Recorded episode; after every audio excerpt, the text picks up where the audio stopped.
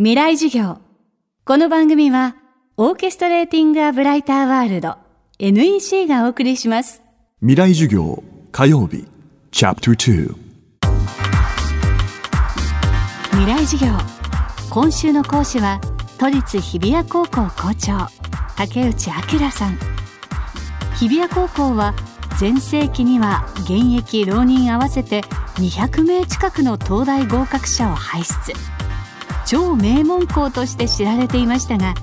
ここ20年ほどはその勢いが低下し名門の凋落公立の衰退と叫ばれた時期もありました。そんな中竹内さんは名門復活を託され2012年日比谷高校の校長に就任しました。就任からわずか数年で東大合格者数公立ナンバーワンの座を取り戻しました。名門復活のために竹内さんが取ったメソッドとは？未来授業2時間目。テーマは面談課題補修。最も最初に重要視したのは質の高い授業を作っていくということが学校にとって一番大事なことだと思いましたのでそこに力を注ぎました。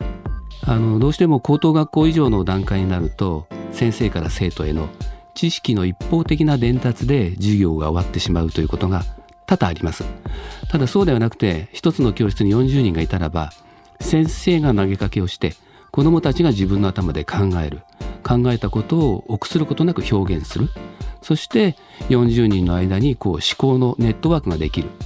そういう授業場面を通して学ぶ意義とか喜びを感じてほしい。そこをとにかく大事にしていこうということを投げかけました。面談課題補修というのは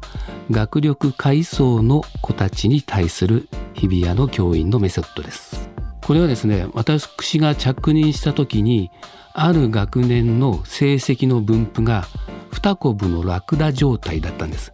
学力階層が膨らんで上位層が膨らんでるっていう分布だったのでそうすると集団を育てるのって難しいのでその階層を潰しましょうというアイデアを教員が持ちました。それには生徒に対して担任が年4回面談をしますよ。面談の中で学習と生活と進路についての意識を高く持ってもらう。それから授業の中で出されている課題を出さないっていうことがありましたのでそういう階層の子についてですね。だからそれをきちんと出させましょう。それから例えば定期考査で下位30位にいる子を朝集めて補習をしていって講座で解けなかった基本的な問題をできるようにしましょう。そういう取り組みをする中でその学年の学力分布階層の膨らみがなくなったんですね。そうすると中位と中上位のところに厚みが増してそれをさらに上へ持っていくっていうのは比較的やりやすいんです。そういう流れに持っていったっていうところはあります。授業の中で面白いなって思ってもらうのが一番理想なんですがそうはいかないところもありますよね。そうするとまず彼ら彼女らの間での学び合い教え合いみたいなものはあると思います。例えば数学は何々君がよくできるので彼に聞こうとか英語は何々さんがよくできるから彼女に質問してみようとかそういうお互いの学び合い教え合いみたいなことは日常的にできます。それから普通の学校と違うのは一つのフロアに3つの学年が混在してるんです。普通は1階は1年生だけ。2階は2年生だけといったような教室配置をすると思いますが日比谷高校は一つのフロアに全学年がいます。そういう意味では1年生は2年生が何をしているか3年生が何をしているかということを横目で見ながら学びへの動機を高めているというようなこともあります。わざと混ぜてますね。ずっとそういうふうに一つのフロアに医学年を置くっていう方針で教室配置も何十年も続いていることだと思います。現在は超名門校日比谷高校の校長として教育に携わる竹内さんですが教師としての原点は新人教員として赴任した学校での経験にありました。そうですね。教育困難校での勤務は一番最初に教員として着任した時にございました。ここはですねやはりうんなかなか学習に集中できないで問題行動を繰り返すお子さんというのが多くいましたけれども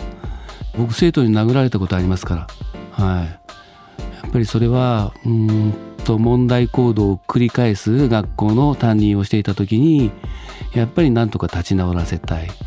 まっとうな道に戻したいっていう思いを持って対応したけれどもそういう教員の価値観をストレートに生徒にぶつけるだけではやはり子供は育たない部分もあるんだな。まずこちらの価値観をぶつける前になぜそういう生徒の行動とか現象があるのかということを耳を傾けてあげるそれが大前提でそれがあって自分のやはり考えを伝えていくっていうことも必要だったんじゃないかなというふうに思っています。まあ、とにかく教職員集団が一枚岩だったんです。つまり困難な生徒たちに対してきちんと向き合って逃げずに関わって本気でやっていけば通じるんだな。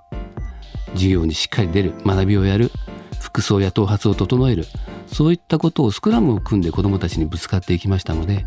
子どもたちは最終的にはやっぱり涙を流して卒業を喜んで出ていったっていう実態があります。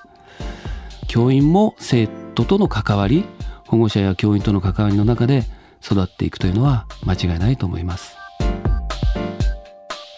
今週の講師は都立日比谷高校校長竹内明さん。今日のテーマは面談課題補修でした。未来授業明日も竹内明さんの授業をお届けします。